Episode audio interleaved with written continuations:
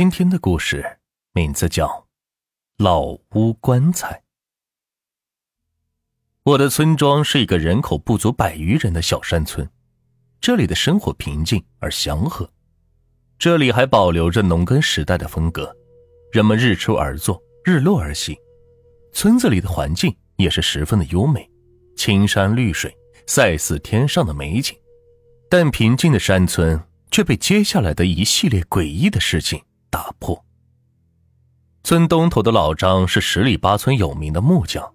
他制作的家具精良耐用，而且价格还便宜。这一来二去，他便在这十里八村是做出了名气。平日里有结婚做家具的、白事做棺材的，都会来找他。因此，这些年来，老张也有了一笔钱，家庭条件自然没得说。老张膝下只有一个独子，因此一家人对这个儿子很是溺爱，平日里是要啥给啥。一家人就差把天上的星星、月亮摘下来送给他这宝贝儿子了。在这种溺爱条件下长大的孩子，自然不会好到哪里去。俗话说“富不过三代”，他儿子小的时候倒也没有表现出什么问题来，除了霸道点，别的倒也没什么。可这长大了，却让老张是操碎了心。他这孩子是吃喝嫖赌样样俱全，吃点喝点。老张还是负担得起的，可是赌博却像是一个无底洞。不到几年的时间，这个家就被老张的儿子给败坏了。这眼看着是要到了说媳妇的年纪，可这孩子平日里游手好闲，不务正业，连份正经的工作都没有，又怎么会有姑娘看上他呢？这些事情让老张是苦不堪言。就这样过了几年。老张在工作时突然是晕倒在地，人们把他送到医院一检查，才发现这老张已经是癌症晚期了。回到家，老张望着家徒四壁的房子，是叹了口气。现在不要说是治病了，就是吃顿饭都困难。家里只要是有点钱，都会被那个不孝子拿去赌。他的老伴也是一气之下撒手人寰，看来只能是为自己。准备后事了，老张是苦笑了一声。第二天早起，老张来到院子里，他打算为自己挑选木材，为自己打造一副棺材。他自己为别人打了一辈子的家具，这到头来能够为自己打造一副属于自己的棺材，也算是一种幸福了吧。可当他看到院子里的木头时，他叹了口气。因为院子里只剩下了柳木、槐木了，这些平时都是用来做农具把手的，那些稍微值钱的木材早已经被他那个不孝子给卖了。众所周知，槐木、柳木属阴，不能用作棺材，不然会使死者不安，甚至在其阴气滋养下会诈尸。老张作为一名木匠，何尝不懂这些呀？可也不能这死后再让别人帮忙卖棺材呀，他也是个爱面子的人，他不会允许这样的事情发生。于是，在接下来的几天里，老张加班加点赶制了一副柳木棺材，并把它放到了家前面的老房子里。这天，他的儿子又赌输了，看到重病的父亲不但是没有管，还偷走了家中仅有的一点积蓄，并且。还偷偷的卖了老张视作宝贝的木匠工具，这工具对于一个木匠来说就是半条命呢。老张发现这件事后，一个想不开，当晚就去阎王爷那里报道了。等他儿子第二天回来，才发现自己的父亲早已经是死去多时。虽然自己不孝，早已被众人皆知，可也不能不管呢。这毕竟把死尸放在家中不合适啊，于是他叫来了左邻右舍，在大家的帮助下，总算暂时安排好了老张的尸体。按惯例，这死去的人要停三天才可以下葬，于是这些天老张的尸体便停留在他老房的棺材里。村里事情便在停进去的第一天开始。老张死后的第一天，村里。便出了人命案子，死者是老张的儿子。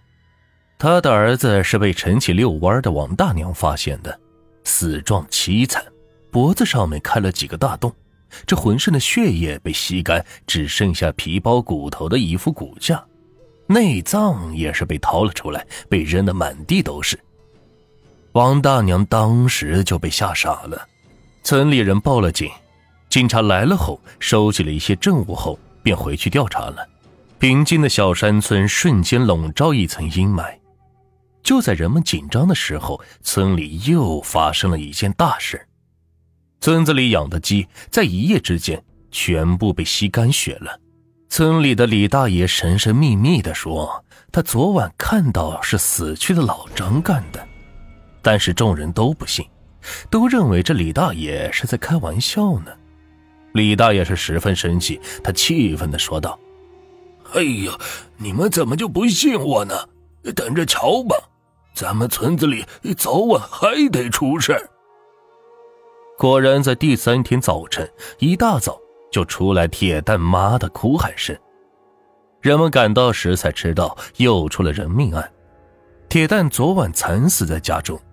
警察到了后，基本是否认了仇杀，因为他还只是个孩子。三天出了两天人命，公安机关也是压力山大，他们特地抽派人手日夜巡逻。整个小山村中人人自危。这时，人们想起了李大爷说的话，一些人决定请个阴阳先生过来看一下，因为村里接连两条人命，已经把村民们给吓破胆了。于是，经过大家的商量，大家决定由村长带大伙去请一位阴阳先生。几经周转，大家终于请来了李半仙。说起这个李半仙，还真有那么几分本事，而且在这一带名气是特别高。李半仙来了后，没有多说半句废话，了解完情况后，便问道：“你们村里最近有没有去世的？”大家便把老张去世的事情是说了一下。本来今天是老张下葬的日子，可却发生了这么多的事情。李半仙听完后忙说：“快带我过去。”于是众人忙带着李半仙往停放棺材的老房那里赶。这到了老房那里，李半仙是倒吸了一口凉气，这好浓郁的阴气啊！走到停放棺材的房间里，李半仙看了看棺木，瞬间他明白了真相。于是他走到门口前，挑了几个年轻力壮的小伙子，说道：“你们几个去把棺材抬到太阳底下去。”当几个小伙子进屋把棺材抬到太阳底下的时候，棺材是一阵抖动。众人见状，忙吓得躲的是远远的。这时，村长走到李半仙面前问：“李先生，这这是怎么回事啊？”李半仙面色凝重的解释道：“这棺材有问题，是柳木，再加上老房子阴气重，这里边的人已经尸变了。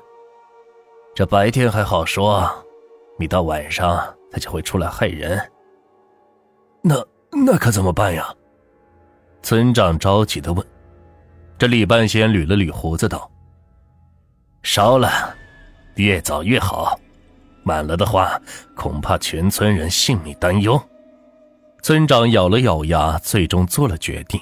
组织好人捡来柴火之后，人们打开了棺盖，看到里边的老张，众人是无不色变。老张几个尖牙外露，身上嘴里满是血渍，在阳光下的老张皮肤迅速变黑。众人把他抬到柴火之间，点燃后，老张发出了一声凄惨的叫声。然后是慢慢的化为灰烬。